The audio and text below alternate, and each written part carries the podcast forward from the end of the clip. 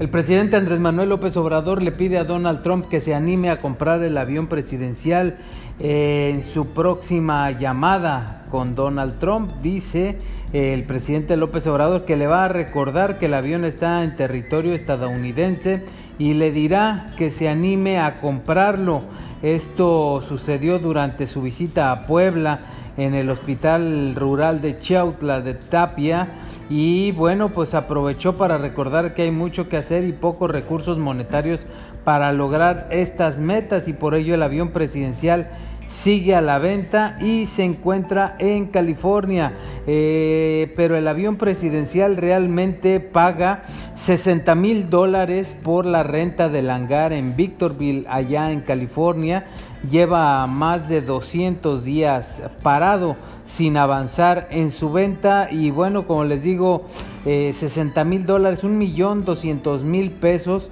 mensuales por la renta del hangar Victorville aparte los servicios especiales por mantenimiento y otros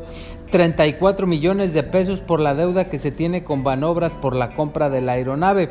esto quiere decir que en los primeros seis meses los mexicanos han desembolsado 235 millones de pesos para pagar el paseo de Banobras 7 y 7 millones 200 mil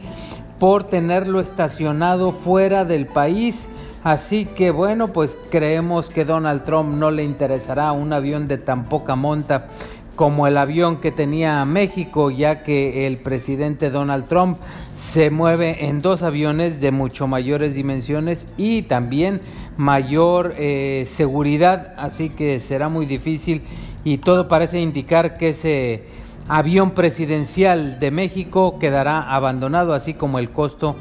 que eh, significó adquirirlo.